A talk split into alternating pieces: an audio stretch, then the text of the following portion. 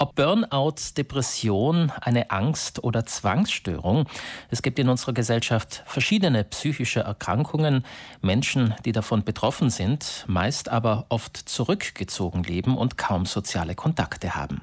Ihnen will der Verband Ariadne eine Stütze sein. Der Verband berät und informiert, hat unter anderem auch mehrere Selbsthilfegruppen ins Leben gerufen und seit drei Jahren gibt es auch das Projekt von Mensch zu Mensch. Es bringt psychisch Kranke und frei Freiwillige zusammen, fördert also den sozialen Kontakt und sogar Freundschaften.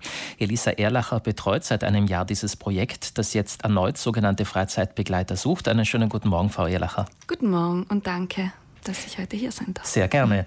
Wie mangelndes Sozialleben einem auf die Stimmung schlägt, das hat in den letzten Monaten jeder von uns erlebt. Wie haben denn psychisch Kranke diese Monate in der Isolation erlebt? Ja, ähm, also natürlich die Schließung von den Strukturen war ähm, ein großer Eingriff auch in, in täglichen Leben von diesen Menschen. Ähm, aber allgemein haben wir ein bisschen so äh, die Rückmeldung bekommen, dass es eigentlich eine neue Form der Ausgrenzung für sie war, weil sie eben äh, schon diese soziale Ausgrenzung ähm, auch vorher schon erlebt haben. Und ähm, ja, also äh, eigentlich sind die Menschen mit der Situation relativ gut umgegangen. Was wir uns jetzt allerdings erwarten, seien äh, neue Betroffene, die hinzukommen durch diese Situation. Mhm. Also Ihren Erfahrungen nach haben psychisch Kranke diese Corona-Krise besser weggesteckt als gedacht. Äh, dennoch konnten auch bei Ihnen, Sie haben es schon ein bisschen anklingen lassen, nicht alle Betreuungsangebote durchgeführt werden. Was ist denn da alles weggefallen? Jetzt konkret, ähm, ich aus meiner Sicht kann sagen, dass bei uns eben die Freizeitbegleitung unterbrochen äh, geworden ist, ähm, weil eben äh, das nicht mehr so in dieser Form durchführbar war. Allerdings haben unsere Freiwilligen dann Telefonkontakt gehabt mit den Betroffenen und sie halt auf diese Art und Weise begleitet.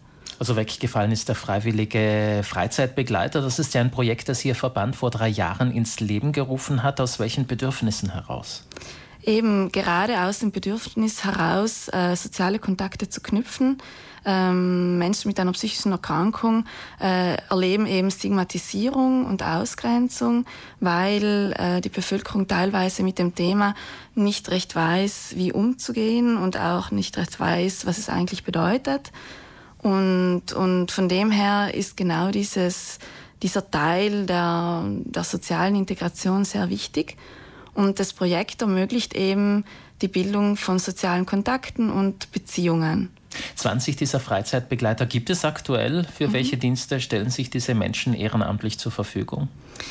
Also diese Menschen ähm, stellen sich vor allem eben äh, zur Verfügung, mit einem anderen Menschen in Beziehung zu treten. Das heißt, äh, sie stellen sich zur Verfügung, dem anderen offen gegenüberzustehen. Und ähm, das Angebot kann dann ganz individuell gestaltet werden. Das heißt, die Menschen können je nach Bedarf und Bedürfnis äh, Dinge gemeinsam unternehmen, beispielsweise einen Kaffee trinken gehen oder wandern gehen oder eben, das ist total individuell abstimmbar auf den Bedürfnissen von beiden Projektteilnehmern. Das ist ganz wichtig zu betonen, dass wir da schauen, dass, dass alle beide Seiten äh, nicht zu kurz kommen sozusagen. Also fast wie bei Freundschaften sozusagen. Man ruft an, man äh, trifft sich und man unternimmt gemeinsam etwas. Ja, also Freundschaft ist so ein, ein, ein schwieriges Wort. Ähm, man, man muss schon auch ähm, im Sinn behalten, dass eben dieses Projekt äh, einen Rahmen hat, einen organisatorischen Rahmen und der dient auch teilweise zum Schutz der Personen, also dass jeder seinen eigenen die Privatsphäre schützen kann. Und es ist eben wichtig, dabei zu sagen, dass wir eben auch als Verband immer hinter den Freiwilligen stehen und auch immer auch versuchen, auf die Bedürfnisse der Freiwilligen auch einzugehen, also nicht nur von den Betroffenen. Und ja, das drückt sich auch in Form von ähm, Weiterbildungen eben aus, die wir anbieten und auch der, eben eine Betreuung meinerseits einfach als Koordinatorin Ihr Verband sucht ja jetzt im Rahmen eines Lehrgangs neue Freizeitbegleiter. Was braucht es denn, um psychisch Kranke zu begleiten? Welche Voraussetzungen muss ich denn mitbringen? Ja, also an erster Stelle würde ich auf jeden Fall die Offenheit äh, legen, die Empathie, also die Fähigkeit, sich auch in den anderen Menschen hineinzuversetzen und äh, natürlich die Bereitschaft auch, ähm, sich auf einen anderen Menschen einzulassen und eine Beziehung ähm, ja, einzugehen, aber vielmehr einfach die Freude, den Kontakt mit Menschen zu pflegen. Das ist so Hauptvoraussetzung.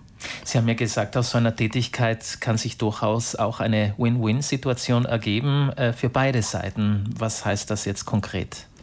Ja, auf jeden Fall. Ich kann das auch ähm, beobachten an den Begleitungen, die wir bereits, wie Sie eben gesagt haben, schon seit drei Jahren äh, nun haben.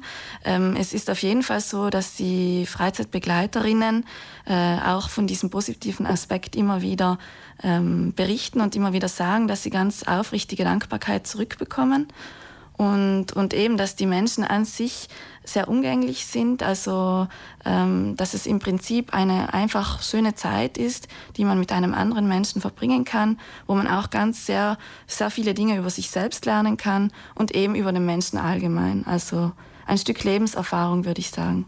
Wer neugierig geworden ist, kann sich direkt an Elisa Erlacher vom Verband Ariadne wenden. Der Verband hat seinen Sitz in Bozen.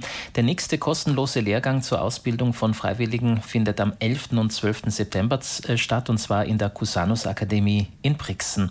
Elisa Erlacher, schön, dass Sie bei uns waren und uns über dieses Projekt erzählt haben. Herzlichen Dank.